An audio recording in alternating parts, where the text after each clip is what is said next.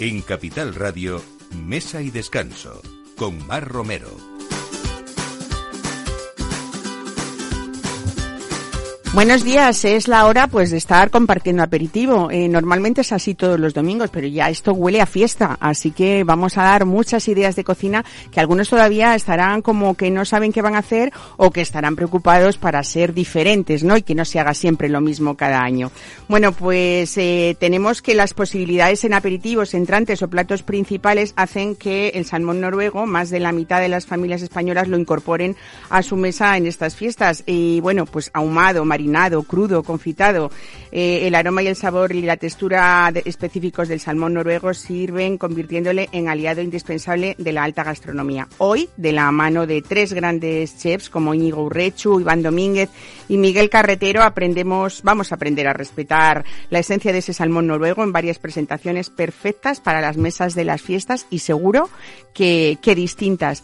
Eh, vamos a hablar también de vino, por supuesto, no puede faltar en la mesa y Ferratus ha conseguido tras casi 20 años, convertirse en uno de los referentes del estilo más vanguardista dentro de la denominación Ribera del Duero, a la que pertenece, a la que pertenece, ¿no? Y con sus 20 hectáreas de viñas en propiedad, María Luisa Cuevas es el alma de la bodega y está al frente de la misma desde sus inicios.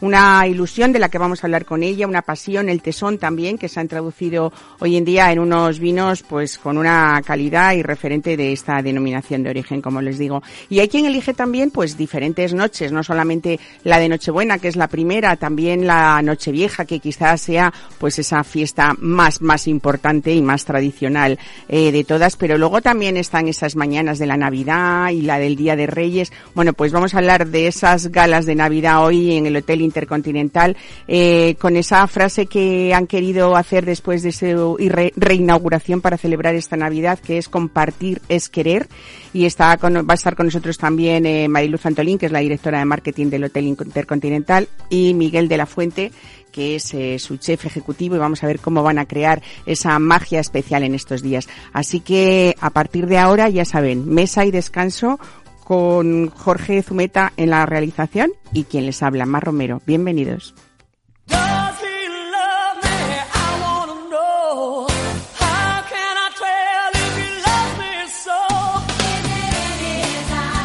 Mesa y Descanso, Capital Radio.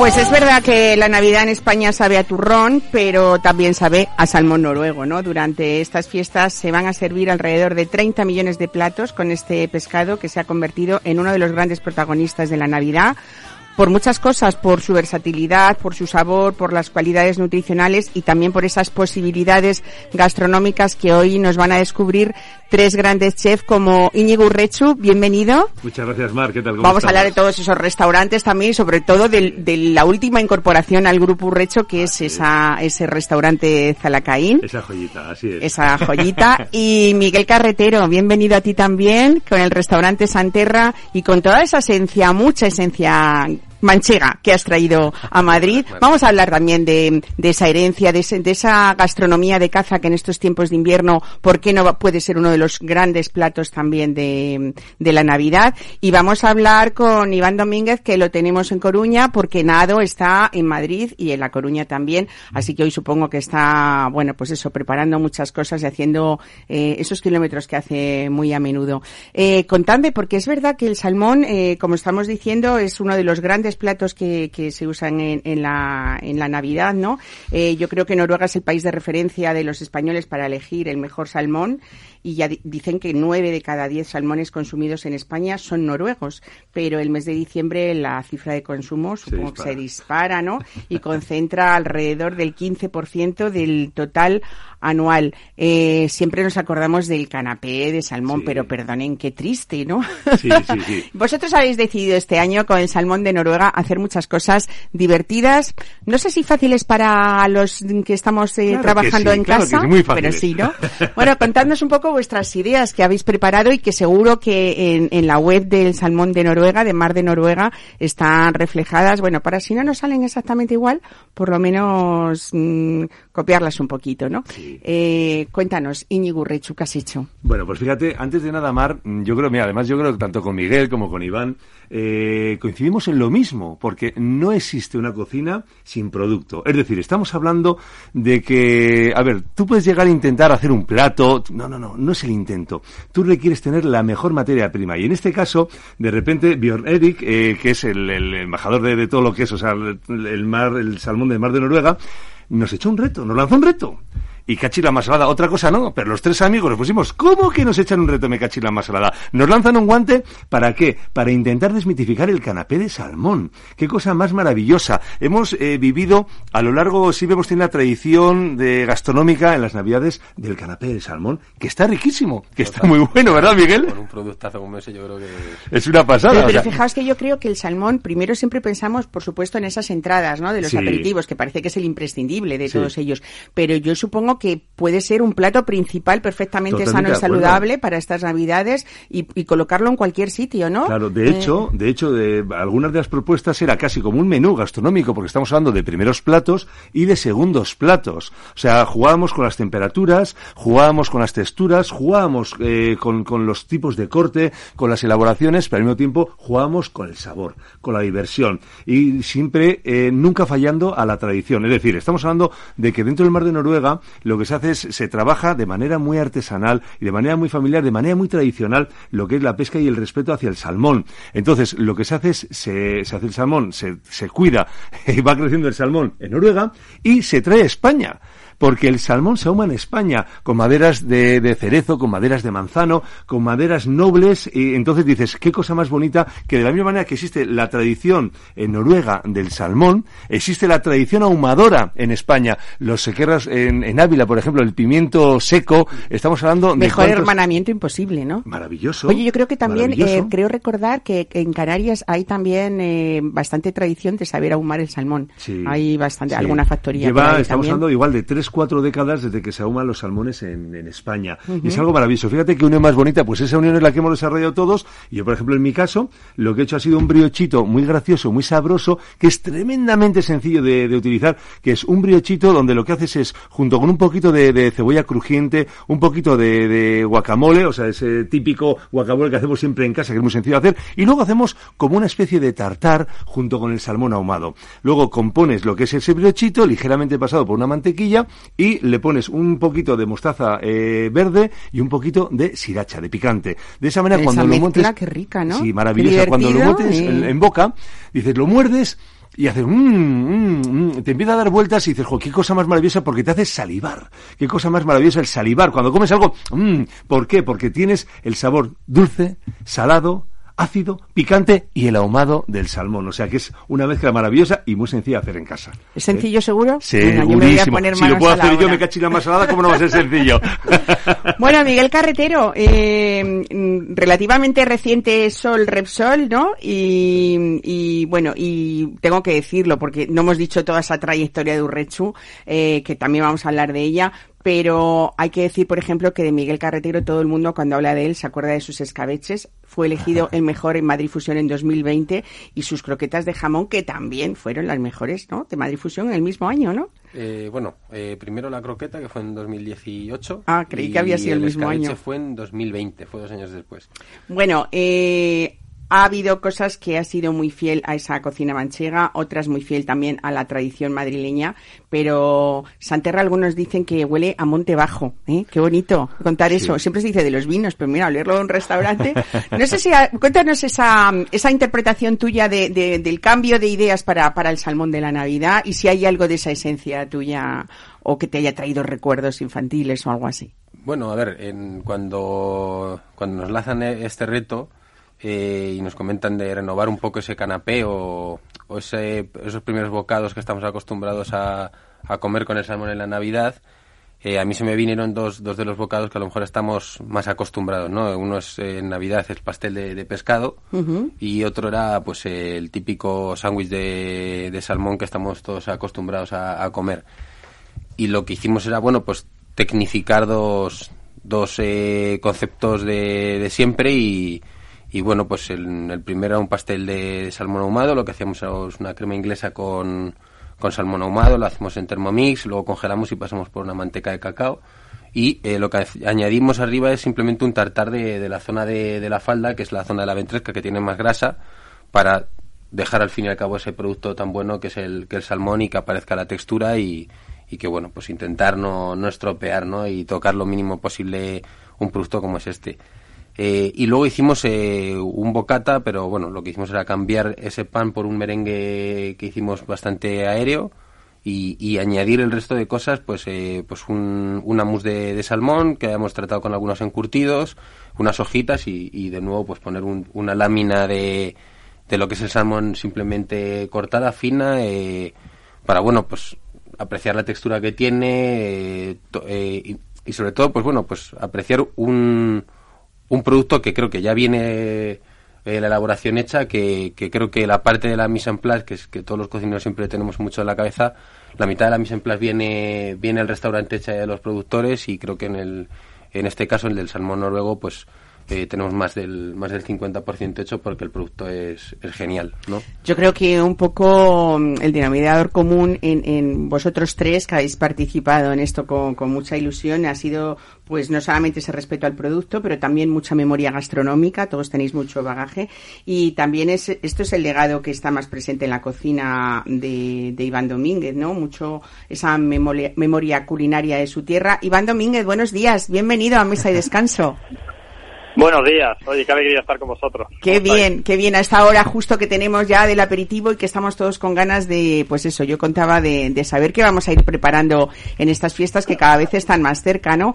Bueno, estamos hablando de esas versiones que habéis dado cada uno de vosotros con esas trayectorias tan importantes y trayectorias la que tú te haces en nado de La Coruña a Madrid, de Madrid a La Coruña ya bastantes meses, ¿no? Pero, pero es verdad que, que yo creo que, que, bueno, que hay mucha pureza también en, todo lo que, lo que tú haces y cuéntanos eh, cómo han sido esas interpretaciones tuyas para cambiar un poco, podríamos decir entre comillas, lo aburrido o lo poco ocurrente que a veces eh, eh, tenemos con un producto tan exquisito y tan versátil también, ¿no? Como es el salmón. Ya, a ver, lo nuestro fue intentar ser muy fieles, ¿no? Desde el momento que nos plantean la modificación del canapé, pues intentar ser muy fieles a nuestra manera de entender la cocina, ¿no? Entonces, esta es la línea que hemos seguido. Como decía Miguel también antes, pues nosotros consideramos el salmón un producto ya terminado. ¿sabes? Al final es cortar y, prácticamente servir y está, bueno, está buenísimo. Entonces, pues modificándolo muy poquillo, lo que intentamos, bueno, pues fue liberarlo de, esa fuerza del ahumado, eh, aportarle acidez para, para limpiar esa parte de las grasas, ¿sabes? Ayudarlo a que fuese más fácil de tomar en, en los platos y desde luego entender eh, muy bien qué pasa con ese lomo del salmón y las diferentes partes, zonas de almado, curaciones que tiene, ¿sabes? Incluso texturas y porcentajes de grasa, ¿sabes? Pues eso fue lo que, lo que intentamos hacer, trabajar un poquillo y aprender sobre el salmón una vez que teníamos ese lomo, ese lomo delante. Claro, que bueno, no es verdad que hay tratamientos que son exquisitos y que y que hay cosas que no necesitan artificios, ¿no? Que al final es un poco bueno, también eh, esta, esa esencia de, de, tu cocina, Iván, ¿no? Ahora que todo el mundo hablamos de esa gastronomía circular, de esa palabra que ya empieza a estar un poco sobada, ¿no? La de sostenibilidad. Es verdad que, que bueno, esta filosofía tuya es aprovechar pues lo mejor que uno tiene a su alcance, eh, en tu caso, sobre todo en Galicia, ¿no? Y, y acercarlo a la excelencia, que es lo más importante, ¿no? Desde luego, ojo, sostenibilidad. El mar y la tierra da lo que da cuando lo da y no cuando lo pedimos nosotros. Claro. Yo creo que eso es, el, eso es la, la base de lo que tenemos que, trabajar, ¿no? y, y, bueno, trabajando de esa manera para nosotros es muy bonito porque cada día también es, diferente, ¿sabes? Cuando tú quieres alcachofas no vienen, cuando quieres brócoli no vienen, cuando quieres hacer un plato después estás en invierno y tampoco los hay. Fíjate que eso es una de las costumbres que quizá tengamos que aprender también, hablando de salmón noruego, de todo ese casi ecosistema, podríamos hablar, que todas estas antiguas generaciones y las actuales, lo único que quieren dejar es un legado igual que el que ellos han vivido para las próximas generaciones. Y esto también es, hablar otra vez más de sostenibilidad en, ese mundo del, mar, ¿no? Y supongo que yo creo que sí que cada vez más eh, estáis todos concienciados, eh, eh, Miguel, eh, Urrechu, de, de, yo creo que sois parte como muy, muy, muy, muy protagonista, los jefes de cocina, me gusta decir más jefes de cocina que chefs, pero bueno, no sé vosotros qué opináis. Eh, creo que sois una parte que como lo habéis tenido tan claro desde hace tanto tiempo, es un poco los que eh, con otra con otra serie de profesiones, pero vosotros tenéis mucho protagonista, o sea, mucho protagonismo en ese empuje hacia esto que, que llamamos que las nuevas generaciones, por favor, cuiden el planeta, pero nosotros somos los que tenemos que cuidarlo primero, ¿no? y es verdad que llevamos unos cuantos años muy concienciados con eso y con incluso el aprovechamiento de, de, toda la materia prima que os llega en vuestros restaurantes, ¿no? Eso se llama responsabilidad. ¿Qué pasa, Iván? Antes de nada, saludarte, hombre. tal cual. ¿Qué tal, fenómeno? Qué palabra más, más bonita, responsabilidad, ¿eh? Sí, así Yo la tenía en la punta de la lengua cuando fuera a hablar, ¿eh? Así es. Bravo. Es que dice, pero es que esa responsabilidad al final es lo que tenemos que tener para con nuestras familias, para con la gente que nos rodea, eh, para que eh, yo incluso hasta con los clientes. Es decir, yo utilizo unos valores nutricionales donde intento conjugar lo que es el hidrato de carbono, las proteínas y, aunque se suene mal, las grasas, es decir, los lípidos. Eh, ¿Por qué? Porque si tú utilizas un equilibrio organoléptico, tú estás regalando salud a la gente. Estás dando vida a la par, por supuestísimo, de lo que estamos hablando ahora mismo, de la sostenibilidad, de los productos, las materias primas. Es decir, eso es responsabilidad, hacerlo único, Mar, eh, pero bueno. Miguel, tú igual, ¿no? En esa, en ese producto para ti también cercano, nosotros estamos en Madrid más cerca de, esa tradición tuya manchega, que uno sin quererlo también, bueno, es esa herencia que hemos vivido y que la aplicáis casi sin querer, sin esfuerzo, ¿no? Bueno, sin esfuerzo. bueno, no sin esfuerzo, porque yo creo que es, bueno, como comentaba Enes, ¿no? La responsabilidad y sobre todo, pues obligarnos un poco a, a consumir los productos cuando tienen que estar. Es lo que decía Iván, no, la tierra nos da lo que nos da y en el tiempo que nos las da. Y tal vez lo que hemos pecado nos, o nos han obligado a esa comodidad que hemos tenido siempre de poder conseguir lo que queremos cuando queremos.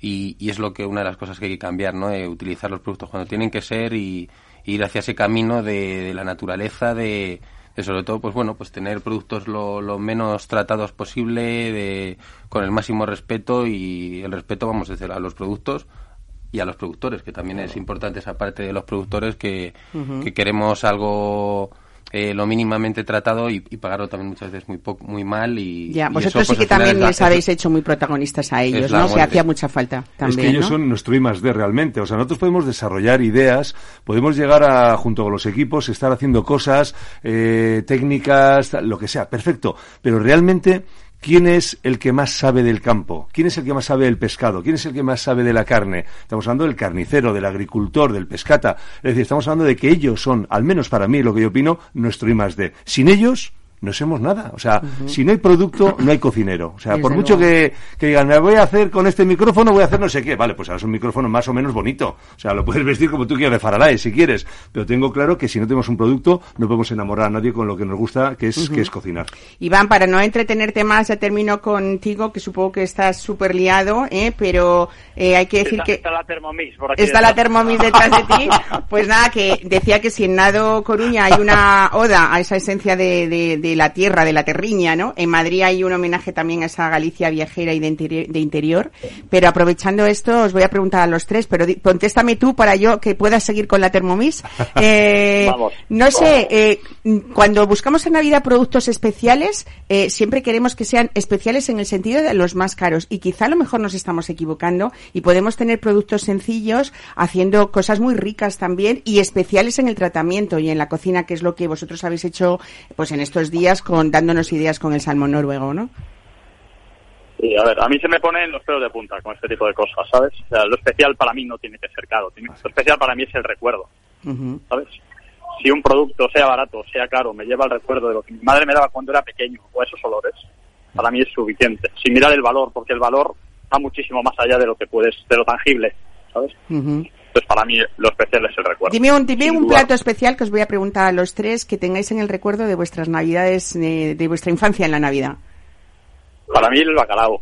El El bacalao. bacalao y era de mi abuela. Sí. Era un, un bacalao que hacía en el horno y más que el bacalao era el jugo que soltaba el bacalao porque ella freía costrones de pan grandes. Entonces cuando hacía el bacalao en el horno con pimientos, que era un plato súper sencillo y tardaba nada, esos costrones de pan quedaban por arriba crujientes y por abajo completamente encharcados con la gelatina, el jugo del pimiento, el guiso de la cebolla. Hostia, ese pan era para... ¿Qué hora más mala estamos aquí escuchando? Ah, Siendo un domingo, a la hora, una y Oye, algo de eh, pues qué bonito, ¿no? Porque al final todos los cocineros eh, de quienes habláis cuando habláis de esos recuerdos son de madres y abuelas, ¿no? Cuánto bien os han hecho para luego disfrutar nosotros de esa cocina vuestra tan rica y tan inteligente, desde luego. Iván Domínguez, muchísimas gracias por estar hoy con nosotros, ¿eh? Y casi habéis abierto estos tres chefs el punto de la Navidad en Mesa y Descanso, así que muchísimas gracias. Un abrazo. Aupa, fenómeno, hasta luego. Adiós, Iván. Gracias a vosotros, un un abrazo. a todos. Chao. Chao. Bueno, me encanta ese respeto eh, por todo lo que habéis hecho siempre eh, en lo familiar. Eh, comentábamos antes que después de, de Urrechu, de Urrechu Velázquez, de, creo que es el séptimo restaurante Zalacaín, o la Sí. nueva parte de Zalacaín, la que Sí. tú incorporas al grupo, Íñigo. Eh, ¿Has respetado mucho esos platos tradicionales también de Zalacaín, quizá con un punto de técnica diferente o más actualizada, ¿no? Claro, fíjate, Mar, que a mí algunos amigos me dicen, eh, me dicen al principio, ¿qué vas a hacer? ¿Otro recho? Digo, no, voy a hacer el Zaracaín, que ha sido toda la vida, lo voy a respetar, voy a hacer la misma esencia. Y dice, ¿pero qué cambios? Digo, el mejor cambio es que no va a haber cambios. Es decir, estamos hablando de que si la historia de Zalacaín ha hecho que lleve 47 años abierto, bueno, ya 48, justo ahora en enero, 48 años abiertos, eh, todo el esfuerzo de esas familias, eh, de la familia Ollarvide, de la familia eh, Jiménez, o Blas, eh, Custodio, Benjamín Urdiain, o sea, de todo eso, ostras, ¿quién soy yo para tirar por tierra toda esa esencia, esa historia? Sino que lo que hago es todo lo contrario, lo que hago es revalorizar, ensalzar esa historia. Y esos grandes platos, como bien decías Mar, hay que eh, suavizar, pues no es lo mismo la, la gastronomía hace 30 años o de hace 20 años que la que tenemos a día de hoy. Tienes que suavizar algunos platos, tienes que eh, añadirle algunas técnicas nuevas, pero ¿para qué? Para ma- que, man- eh, que- que se mantenga la misma esencia. O sea, yo cierro los ojos y digo, ¿qué platos yo he conocido de Zalacaín? Los más insignes, los mejores. Pues el bacalao Tellagorri es- estará, ¿no? Estará el, el, buca- El está el búcaro de Don Pío. claro. Eh, esto lo cuento, bueno, y por supuesto las patatas soufflé, pero Claro, no sé si sabéis que uno de nuestros más grandes fieles oyentes de los 23 años que ha cumplido este programa Sí. eh, es Benjamín Urdiaín. Así que estará encantado de escucharte. Además, fíjate, fíjate que siempre, y esto te lo puede decir Benjamín, o sea, yo tengo un profundísimo respeto a la par que cariño por él. Yo cuando vine el año 93 a Madrid, eh, que vino a Amparo de jefe de cocina, cuando le conocí, claro, yo tenía 23 años. Entonces yo cuando era de los jefes de cocina, yo creo que más joven de toda España, entonces claro, cuando de repente voy a una reunión de, de jefes de cocina, pues veo a Benjamín Urdiain, o sea, el primer estrellas Michelin de España, por Dios. Pues no me sé otra cosa más que coger y hacerle una reverencia y agacharme. Y, "Eh, chaval, que te doy un cachete, No no con lo extraña, que es. con lo humilde Bueno, que es pues él. a día de hoy, 27 años más tarde, le sigo viendo, que somos Pues íntimos amigos, y le sigo haciendo esa reverencia. Y sigue igual. ¡Urrechu, levántate que te doy un cachete! O sea, Pues es un majísimo. abrazo para él Es- desde aquí es también maestro, y desearle feliz Navidad. Y Sí. cuéntame así, breve, eh, un- el plato de tu infancia en Navidad, que lo, que lo que se te venga así a bote pronto. El plato de mi infancia, a ver, eh, mira, el plato de mi infancia pueden ser dos platos en uno, que voy a ser muy rápido, tranquilo, y Miguel, te voy a dejar hablar, no te preocupes.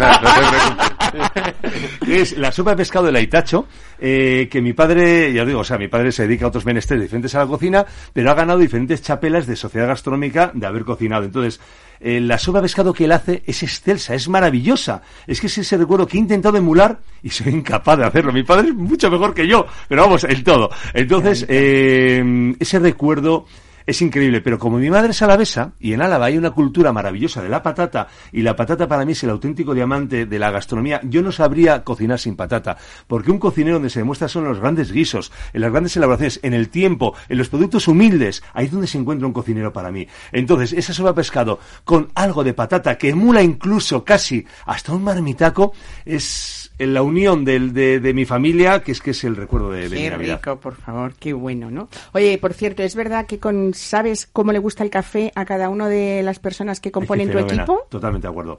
A ver, yo todas las mañanas, yo todas las mañanas, a ver, no puedo estar en todos los sitios a la hora del desayuno, evidentemente, pero sí estoy arrancando la mañana en alguno. Entonces, como hay gente que lleva conmigo 19 años, mira, justo eh, hemos hecho el 11 de diciembre, hemos hecho justo ya 19 años con un recho abierto, el primero de los restaurantes abiertos. Entonces, hay gente que lleva conmigo 19 años.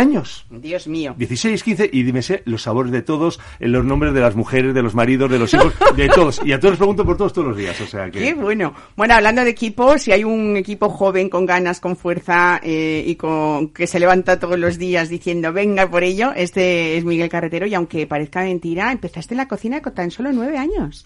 Bueno, a ver, eso es entre Seguro que andabas, oye, yo tengo un miembro nuevo en mi familia que tiene dos, ¿eh? Y que se dedica a remover la besamel de las croquetas y, se hace el desayuno. Alucinante, pero es verdad. O sea, se le hemos comprado un banquito que él sube y baja del banco para que esté a la altura de la cocina de verdad de la casa. Y entonces lo primero que le regalamos fue una paleta de estas de, plástico, de remover.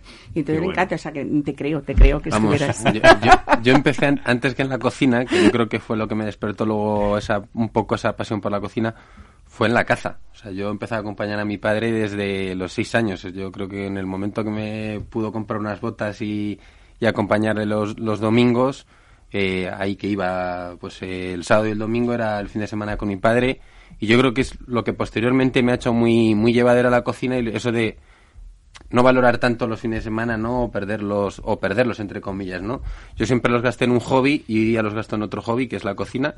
Y, bueno, pues eh, no era tanto como lo de llegar y estar en la cocina con mi madre, ¿no? Pero siempre, pues valoraba mucho el ver cómo llegan esas piezas a mi casa y que mi madre, aun con otro trabajo y no dedicándose a estar en casa y demás, eh, pues eh, cocinaba todas las piezas de caza y siempre buscaba hacer algo, algo distinto. Pues recuerdo platos como que, que son de Navidad, pero no es el que yo voy a, elegir, es eh, hacía unos pericios al chocolate que para mí era una elaboración pues que yo veía a mi madre que, que lo hacía un poco por hobby, ¿no? Por agradar simplemente en casa, por hacer distinta una perdiz. Y, y me llamaba la atención, ¿no? Eh, eh, pues la cocina eh, me gustaba mucho, siempre he sido muy abierto a probar todas las cosas y... Mucho de cocina de monasterio tiene esa receta, ¿no? Sí, sí, sí, bueno... La caza con chocolate, y, y bueno, pues ahí es donde empieza todo. Me dedico a... Intenté estudiar otra cosa, un poco por miedo a lo de la cocina, ¿no? Y luego al final pues me, decidí a esto.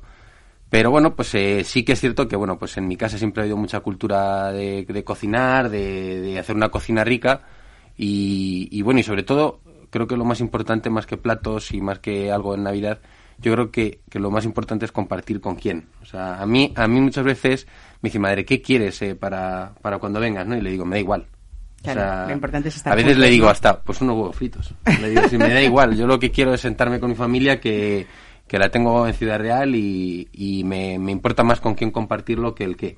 Pero vamos, o sea, la gallina en pepitoria de, mi tía mm. Amparo, o sea, es. Cosas más ricas, puede ser de lo más humilde, ¿no? Pero, pero vamos, es de lo más, de lo más rico y de los platos que más, que más recuerdo y, y tengo como icónico. Bueno, hay muchos platos que es verdad que dentro de la casa, hablando de cocina cinegética, eh, hay cosas que se pueden hacer fuera de temporada, que no hay que tener, no hay que esperar a, la época de caza. Y lo que has conseguido tú con algunos de ellos ha sido enseñar, hablando otra vez más de sostenibilidad, de conservación, que, la caza es esto, ¿no? estas dos cosas. Bueno, a ver, la, la caza es sostenible, eso es, una, pues, es un hecho, no es, no es un eslogan. Eh, la caza es, un, es una, son especies de animales completamente salvajes que no hay eh, ningún tipo de piensos, hay el mínimo tratamiento animal, lo único que les perjudica hoy día pues puede ser la agricultura intensiva o la caza intensiva, tanto una cosa u otra. Yo soy cazador, pero bueno, pues me parecen dos cosas eh, eh, que no que no comparto. Eh, la sostenibilidad pues está en todo. Yo hablo con mi padre, que es otra generación, y, le digo, el futuro es otro, el futuro es eh, mantener las especies. Él me lo enseñó siempre, ¿no? Eh, me lo enseñó cuando le acompañaba a cazar que, la caza no es hacer una percha ni, ni ir haciéndote fotos para, para enseñarlo a los amigos, es simplemente disfrutar del campo, disfrutar con gente y, y disfrutar pues de, de algo supernatural y, y aunque suene un poco bestia, pues primitivo o primario, ¿no? Y yo creo que es lo que somos, ¿no? Eh, somos cazadores y hay que saber disfrutar siempre con respeto y con respeto a, tanto a las especies como al campo. y, intento hacerlo en Santerre igual, o sea, yo creo que cuando dejé la caza por, por, por trabajo, por, por hobby también, eh, creía que era esa parte de la cadena, ¿no? Yo había sido cazador y, y, tenía esa responsabilidad del consumo. Y dije, bueno, pues aquí hay una parte que se está haciendo mal, ¿no? Es hay caza, pero tiene que haber un consumo, ¿no? No puede haber caza que no vaya a ningún sitio, que se tenga que exportar toda eh, Alemania. Tenemos que intentar que, esto se consuma aquí, tenemos que, somos un país de un montón de actividad cinegética y tiene que haber un, consumo mayor.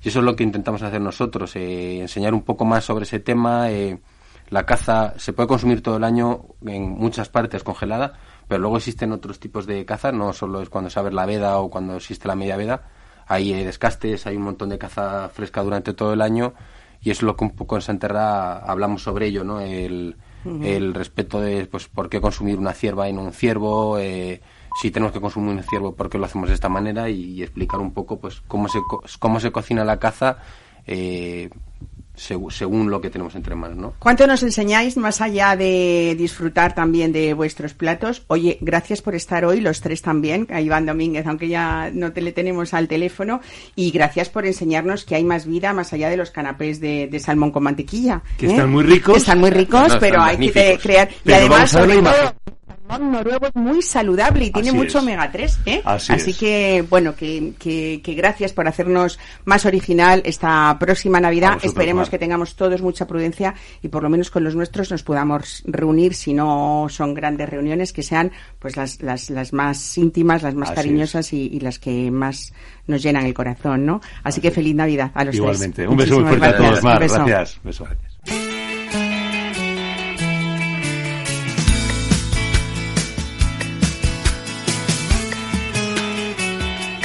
Mesa y descanso. Capital Radio. Que salen a embrujar los amores y despiertan mis para todos la Navidad es, eh, bueno, pues para, para compartir con familia y para compartir con quien más queremos, ¿no? Y vamos a hablar de otra familia que es la del Hotel Intercontinental de Madrid. Uno de los momentos más señalados para ellos eh, es este, esta época de la Navidad, pero este año lo será aún más después de vivir pues esa emotiva reapertura que han hecho a finales de agosto y con un único objetivo que ellos cuentan que es compartir estas fechas juntos. Miguel de la Fuente jefe de cocina o chef, ¿cómo prefieres que te llame? cocinero. cocinero del Intercontinental. Bienvenido. Y Mariluz Antolín, directora de marketing y muchas más cosas, pero ¿Qué, ¿Qué tal? Qué bien compartir con vosotros estos inicios en los que ya sí que abiertamente hablamos de Navidad desde hace bastantes días, desde que se ponen las luces, ¿no? En las ciudades. Pues hablamos de Navidad. Habéis preparado una muy especial, ¿no? Pues sí, Mar, ya sabes que en Intercontinental las Navidades son una época del año muy señalada y después de estar tantos meses cerrados, pues la verdad que tenemos muchísimas ganas de reencontrarnos con todos nuestros clientes y amigos en unas galas y branches especiales de Navidad que, bueno, Miguel y todo el equipo de, de cocina han preparado unos menús muy, muy, muy espectaculares y bueno, nadie mejor que él para, para contarlo. Yo quiero un poco poner a nuestros oyentes así en situación porque ese lobby del hotel con una cúpula maravillosa que tiene el Intercontinental es siempre algo muy especial eh, y todo ese toque de decoración preciosa y festiva que vosotros hacéis eh, para, para la ocasión, mm, en, eh, yo creo que mm, ayuda, pero sobre todo es que como, como dice Mariluz, Miguel, habéis hecho pues unos menús de lujo, yo creo que para disfrutar en este entorno tan bonito que contamos, ¿no? Sí, la verdad que no es que ayude solo el lobby, sino que también ahora en estas fechas permite también eh, mantener eh, la distancia, cumplir con la normativa, la ventilación. Es un gran salón, el mejor salón de todo el hotel para eh, las mejores galas de todo el año. Y luego, pues las galas, y la verdad que después de estos meses parados que se han hecho muy largos, han sido muy duros, volver a reactivar otra vez. además coincide en verano, que es cuando empezamos a mover todo lo de Navidad, todo el tema de las galas, a buscar una temática pues eh, pues muy ilusionante y el tema de la temática pues compartir es, es querer este año ha sido bastante fácil después de, del repaso que nos ha pegado la pandemia empezar eh, justo a preparar estas galas pues qué mejor tema que el de compartir y volver a recibir a nuestros huéspedes a nuestros clientes poder estar aquí contigo, Mari, explicarte un poco lo que hemos diseñado. Qué Pues bien. para nosotros es un lujo. Además, hacía mucho tiempo que no nos veíamos, ¿no? Bueno, hablamos de esas tres grandes celebraciones que van a estar repletas de elegancia, de diversión y que va a haber incluso pues música en vivo durante la cena y la fiesta posterior. Hablamos de la gran cena, ¿no? Que es la, la de fin de año, aunque después vamos a hablar de otras muchas, porque claro, por el Intercontinental de Castellana pasa toda la cabalgata de Reyes y eso también es muy importante, ¿no? Y, y sobre todo, Miguel, eh, hay personas que no se pueden imaginar la gran cantidad de platos que tenéis que crear para todas estas fiestas, no solamente para la cena de Nochevieja, ¿no? ¿Tú nos podrías dar una cantidad aproximada? Pues eh, contando que cada brand tiene aproximadamente unas 250 referencias gastronómicas en nuestro buffet, y son tres brands, el de Navidad, el de Año Nuevo y el del día 6, pues ahí ya tienes unos cuantas, unas cuantas referencias. Y luego cada gala pues es eh, aproximadamente de siete actos, los llamamos actos, eh, pues eh, son menú degustación para poder eh, que nuestros clientes degusten eh, nuestra gastronomía, pues hacemos eh, menú degustación y son de aproximadamente siete actos, o sea que estamos hablando eh, de la cifra de sete- sete- ocho- cerca de 800 referencias Cerca de 800 platos y de 800 creaciones para esta Navidad. Bueno, qué despliegue y qué trabajo, claro. Sí, hombre, tenemos tiempo. Este año un poquito menos, como decía, por el tema de la pandemia, pero empezamos siempre a prepararlas en verano. Hay mucho trabajo, pero hay muy buenos profesionales dentro del equipo. Sí, Eh, vamos a nombrarles también, sobre todo a Juan Carlos de la Torre y al maestro repostero Raúl Gil, ¿no? Exactamente. Que, que lo de la repostería también tiene su, su miga, ¿no? Que Sí, podríamos sí. decir. Están ya con los roscones, además, preparando, diseñando eh, pues todas las peticiones que tenemos para hacer los roscones, que quizás sea el dulce más típico de esta de la fecha de Navidad, pero todo para todas las galas, para todos los brands, por supuesto, es forma parte es una parte muy importante de toda nuestra gastronomía, la parte dulce de nuestro de nuestra cocina. Bueno, hablabais de, de los brands también, pero lo que me gusta mucho del Intercontinental es que habéis pensado en todos, sois esa gran familia, pero no solo los que estáis trabajando, sino todos los que acuden allí, y ahí, por supuesto, están incluidos los niños, porque sin los niños no habría Navidad, ¿no? Eh, hay muchas clases, o sea, muchas maneras de, de- de que ellos participen, pero es que tienen hasta clases de repostería. Contadme eso, Mariluz. Sí, la verdad que eso fue una apuesta que hicimos hace ya unos años en el brunch que celebramos pues hoy, eh, que es domingo, todos los domingos.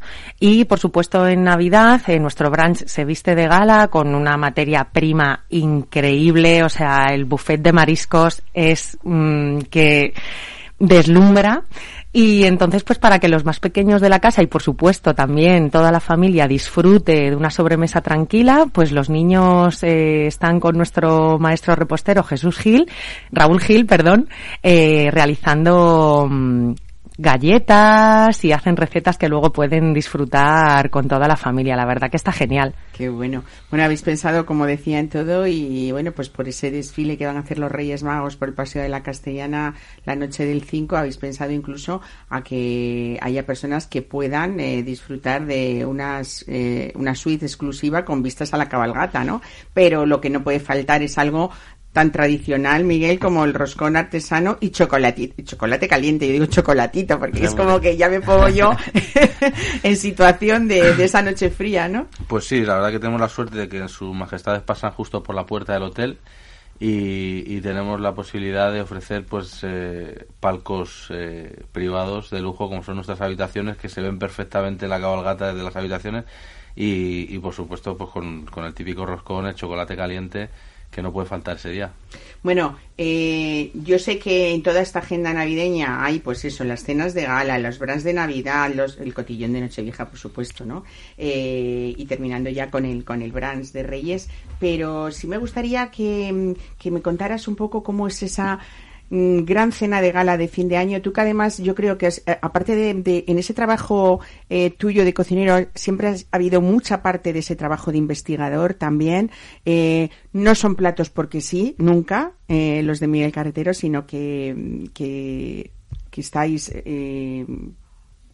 pues eh, Te he dicho Miguel Carretero. Sí, Miguel Carretero. Miguel ¿Sabes por qué? Lafuente. No. ¿Sabes ¿Has por qué? Porque acaba de estar aquí Miguel Carretero y entonces se me acaba de ir, perdón, perdón a No, no, oyentes no, hombre, perdón a ti. nada, nada. Eh, Miguel Lafuente, que, que yo decía que siempre hay mm, un, un trabajo de investigación tuyo eh, y habéis puesto incluso títulos a cada parte, habéis, como, bueno, como estabas contando, ¿no? Son como entre actos que vosotros habéis puesto como si uno fuera a asistir realmente a esa experiencia de lo que puede ser una obra de teatro, pero habéis empezado haciendo oda a que estamos reunidos de nuevo. Exactamente. Eh, Sí, la, bueno, la de la cena del 24 en familia, por ejemplo, como el mar inmenso y bello es el eh, con- cómo empezamos esa gala, que es una ensalada de bogavante con ali- aliño de champán, texturizado con algas y alicornias, unos sabores muy marinos.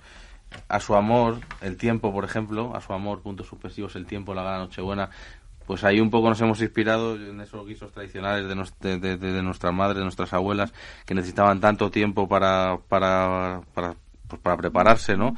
Que es la pequeña marmita de ave en cocción lenta, pues eh, le hemos dado ese título. La protección y la unión, el pargo rojo con el carabinero, nos ha parecido que arropar un pargo con un carabinero encajaba muy bien también con nuestra temática de compartir es querer, con nuestra temática de la familia, con nuestra temática un poco de, pues eso, de, de- de- de nuestras galas.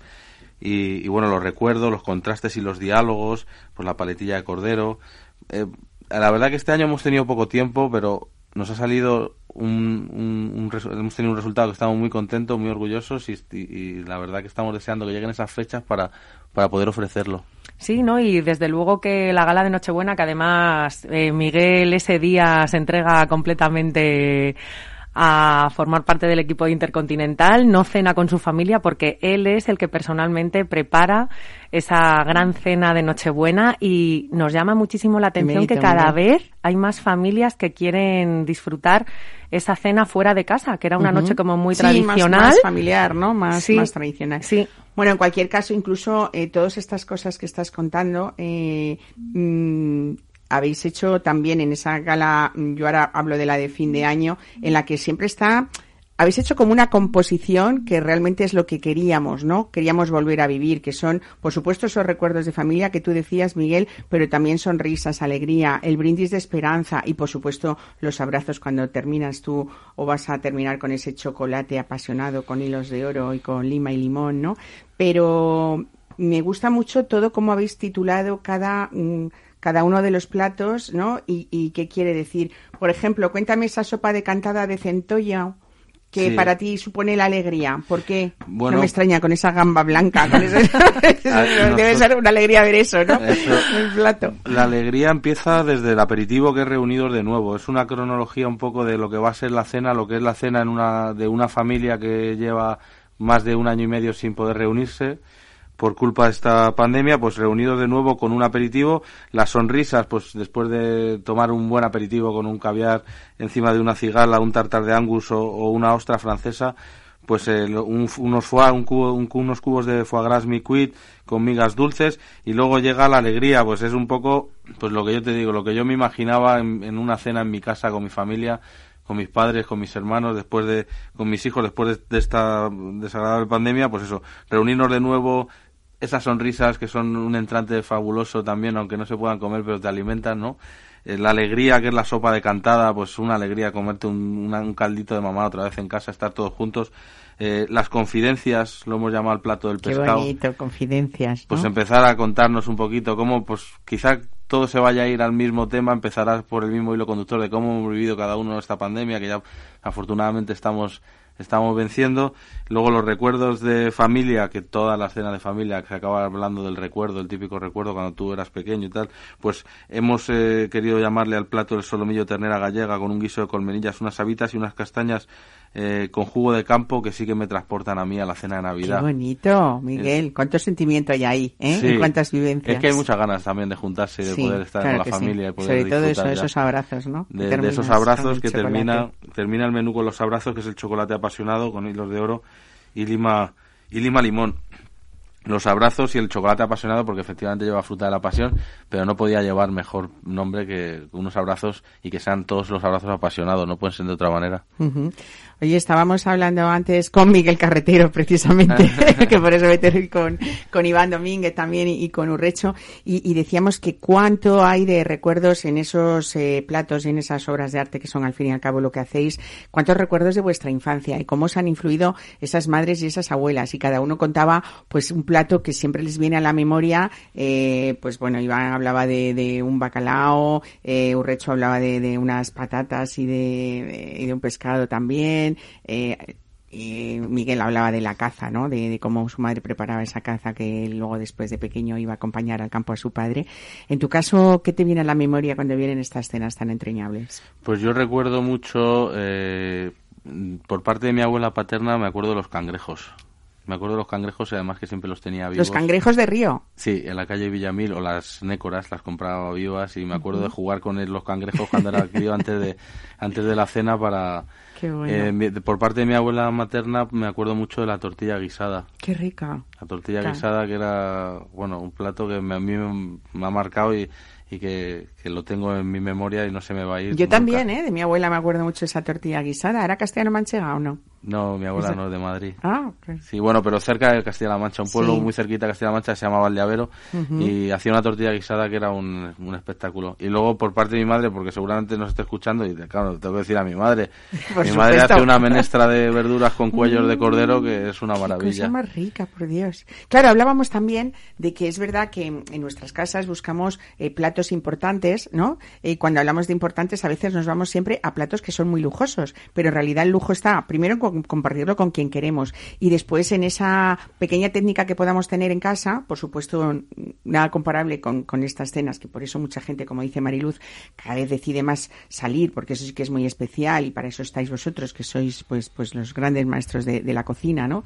Eh, pero a veces eh, sabéis hacer, que eso es lo más bonito, buscar esa esencia en, en productos que pueden ser más sencillos o que nos pueden parecer más sencillos y sacarle un partido importantísimo ¿no? en, la cocina y en, y en, la mesa. La verdad que lo de la cocina como todo es la tradición, ¿no? Entonces eh, cuando vuelves a tus raíces y haces eh, cocina tradicional, pues eh, se te queda, se te queda y, no se te... Bueno, de hecho yo soy cocinero gracias a eso, ¿no? A esos olores y a esos sabores en casa que, que todavía recuerdo y que no se me van. Claro que sí. Pues eh, Mariluz Antolín eh, y Miguel de la Fuente, los dos, muchísimas gracias por estar hoy aquí.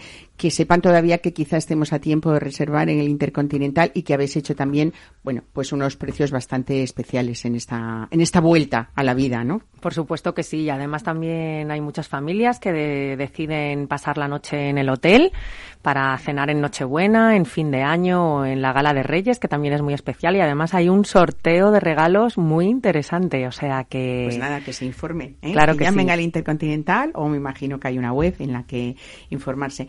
Gracias por traernos toda esa magia, ese trabajo de investigación y felicidades a ese equipo, Miguel, al tuyo, porque decir 800 platos para una Navidad supone muchísimo trabajo detrás que hay que saber valorar también. Muchas gracias, más ¿Eh? se lo transmito en cuanto llegue. Claro que sí. Muchísimas muchísimas gracias a vosotros por estar hoy aquí. Felicidades y feliz Navidad. Gracias más. Igualmente. Chao.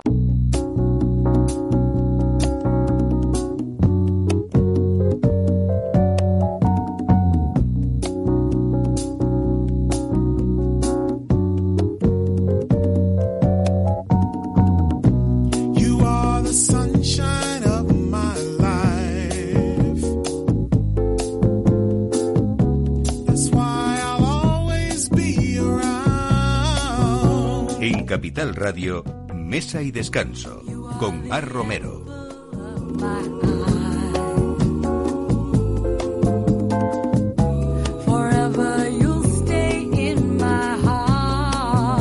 Bueno, ¿qué sería de estas eh, cenas tan importantes y esta gastronomía tan querida por esos chefs de los que, con los que hemos hablado si no estuviera acompañada de vino, que es como el acompañamiento imprescindible? Hoy nos vamos a viajar de la mano de la directora general de Ferratus, Bodegas y Viñedos, eh, María Luisa Cuevas. Nos vamos justo pues hasta Aranda, hasta Gumiel Dizán en Burgos, que es el corazón de la Ribera del Duero y vamos a hablar, como les decía al principio del programa, pues de pasión, de ilusión, de tesón y sobre todo de unos grandísimos vinos que en 20 años han convertido en uno de los referentes de ese estilo o del estilo más vanguardista que tiene la denominación de origen de Ribera del Duero. María Luisa Cuevas, bienvenida. Buenos Muchas días. gracias. Qué muchas gusto gracias. tenerte aquí. Pues la verdad es que para mí también es un enorme honor. Gracias por invitarme. Bueno, eh, hay dentro de Ferratus muchos vinos, eh, todos yo creo que tienen esa, ese protagonista, ese protagonista importante del equilibrio que ha sabido alcanzar en ellos entre esa fruta, esa madera, algunas muy, muy complejos y algunos tan, tan especiales eh, y tan inolvidables que hoy nos has traído quizá, no sé si me equivoco, el vino más especial para celebrar estas fiestas, ¿no? Mi nuevo niño. Les he traído niño. mi nuevo niño. Está mal que lo diga, pero yo quiero a todos mis hijos igual. Pero este es el nuevo niño, es el niño que ha salido ahora para, de casi lo hemos lanzado ahora para Navidad. Es un vino completamente nuevo en el mercado. Y bueno, se llama Ferratus Fusión. Eh, bueno, pues porque crea. es- el, el nombre de Ferratus es el, el nombre es- es suficientemente ya conocido como para que la gente que nos sigue eh, considere a este vino uno de los, de los posibles nuevos referentes. Y fusión, porque todo el mundo me pregunta que por qué fusión, pues porque fusión es una fusión de estilos, es una fusión de viñedos.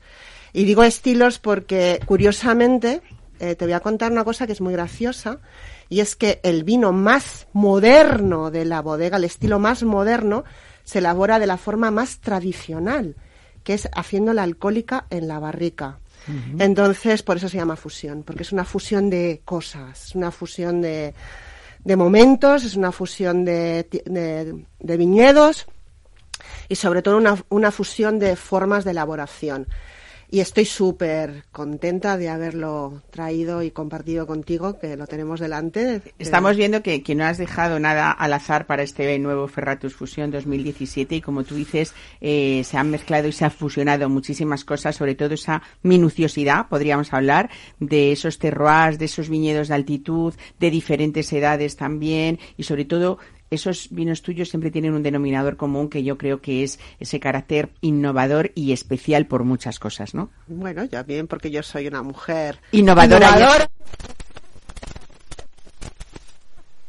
Bueno, que me lo parece, porque además es verdad que eh, mucha gente define a María Luisa Cuevas como arrolladora en muchas Muchas cosas, gracias. Para mí es un pero honor. es un honor, por supuesto, pero es porque todo lo vives, eh, bueno, pues con, con, con esa ilusión, con esa emoción que yo decía, esa, esa pasión, y porque es verdad también que cada vez más, María Luisa, ah, es más habitual ver a mujer, mujeres al frente de una bodega, pero desde luego en tu caso fue un proceso vital, yo creo, y, y profesional para llegar a donde hoy estás y desde luego esa denominación de origen y España te reconoce, bueno, ese ímpetu con el que después de 20 años has conseguido lo que es hoy Ferratus, ¿no?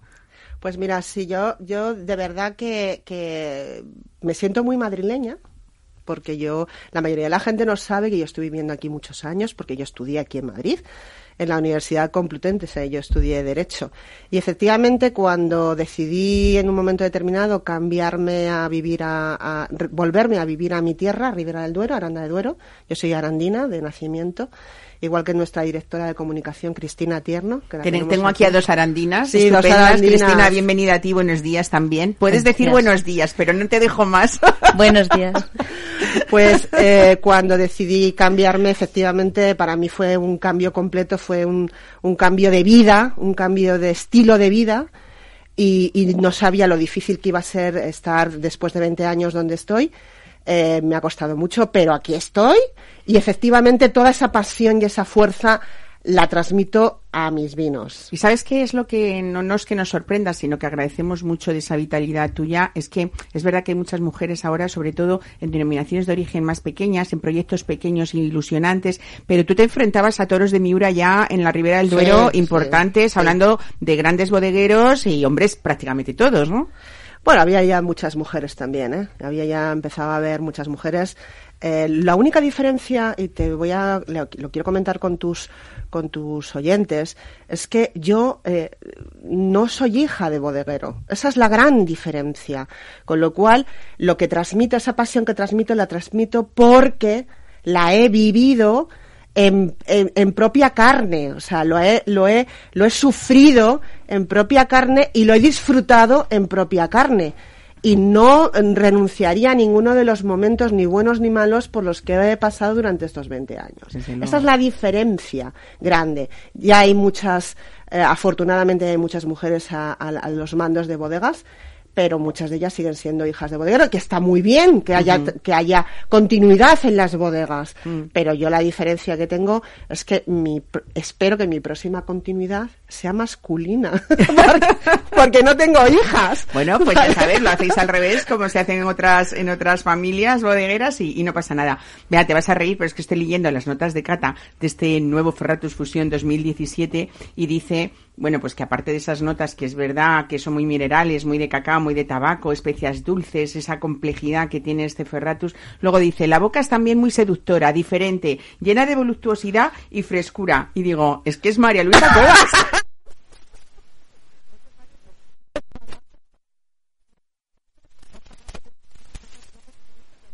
Además, un Pero- expresivo, con larga persistencia, que viste de gala. eh, bueno, y que demuestra, sobre todo, eh, hablando ya en serio, esa elaboración cuidada y respetuosa que tú buscas en todos tus vinos. ¿no? Efectivamente. Hay que respetar eh, la tierra, hay que respetar el medio ambiente. En nuestra bodega eso lo tenemos como una bandera de hace muchos años, porque somos una bodega, una bodega pionera. Toda nuestra energía solar, ¿vale? Que eso la mayoría de la gente no lo sabe. Toda nuestra energía es solar, con lo cual nosotros no gastamos, no, no, no, no, no gastamos energía eh, que no sea la- propia nuestra. Eh, un respeto absoluto por la planta, ¿vale? Por esa maravillosa planta que es la vid, que, con la que me siento tan sumamente eh, identificada como señora, ¿vale? Que es una señora. Oye, es- a todos los chefs que han venido por aquí hoy, todos los jefes de cocina, eh, hemos tenido de todo. Res- o sea, Soles Resol, Estrellas Michelin. Eh, Bueno, le bueno, pedíamos un plato eh, que le recordara la infancia y yo te pido a ti un plato que te recuerde la infancia, pero que tomes con Ferratus Fusión 2017 o que podamos tomarlo. Pues mira, es muy sencillo. Eh, para mí, mi mejor plato de mi infancia, las lentejas de mi madre. Mm, Mira, en Las Italia lentejas- las toman por la noche la Las noche de lentejas de, ¿no? mi madre, fantásticas. Eh, bueno, mi madre es una gran cocinera. Eh, yo creía que no me gustaba la cocina, pero me encanta. Ahora he descubierto la cocina en hace- no hace mucho. Y las lentejas con cualquiera de los ferratus, especialmente con ferratus fusión, unas lentejas cocinadas a la antigua, como se hacían a fuego lento, fantásticas. Pues nos has traído la sencillez que al fin y al cabo es el puro lujo, ¿no? Que Pues es lo que es buscamos. sí. María Luisa Cuevas, qué pena. Tienes que venir más veces y contarnos más Cuando cosas. quieras, ¿eh? estoy a Porque tu además lo sabes comunicar muy bien y Muchas eres, gracias. pues eso, una mujer, una nuestra mujer del vino en esta semana especial en la que todos estamos ya preparando mesas muy especiales. Y Ferratus Fusión debe ser protagonista en muchas de las mesas de los que nos están escuchando. Así que aquí lo dejamos hasta el domingo que viene. Esperemos que lo hayan pasado bien y que hayan tomado nota de todo ese cariño que nosotros hemos puesto y en estas sugerencias, como les digo, de mesas especiales. Disfruten de lo que queda del domingo y nos escuchamos el próximo domingo también.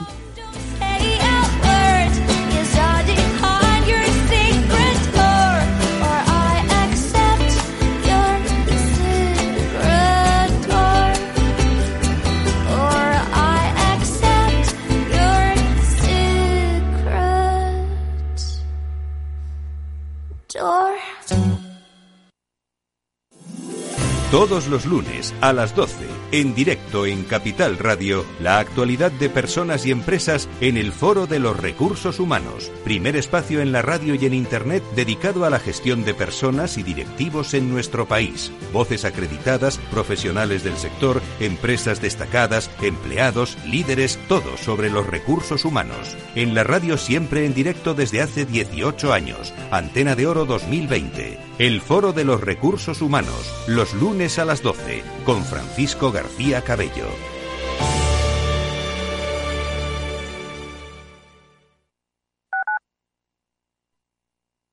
Tu radio en Madrid 105.7, Capital Radio. Memorízalo en tu coche.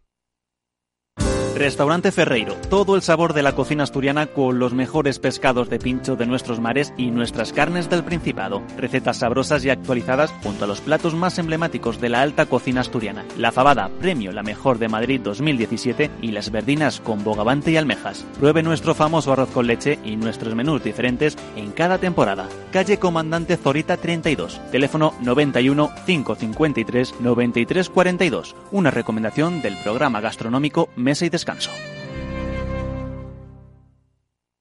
Esto te estás perdiendo si no escuchas a Luis Vicente Muñoz en Capital, La Bolsa y la Vida.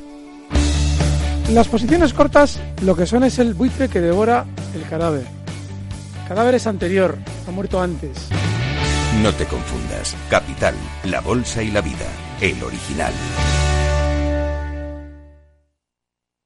Disfruta de la mejor cocina gallega en Montes de Galicia. Todo un clásico moderno en el barrio de Salamanca. Disfruta de la variada dieta atlántica, de las mejores carnes y pescados tratados con respeto y transparencia y regados con una de las mejores bodegas de la zona. En grupo, en familia o en pareja, Montes de Galicia te ofrece el espacio perfecto en cada ocasión. Esto te estás perdiendo si no escuchas a Rocío Arbiza en Mercado Abierto. Margarita Rivas, broker y escritora. un mundo tan fascinante y tan de psicología como son los mercados. En definitiva, los mercados no es más que psicología de masas, son, son emociones de las personas y cómo las personas interpretan los datos económicos que fluyen cada día en, en la economía. Mercado Abierto con Rocío Arbiza.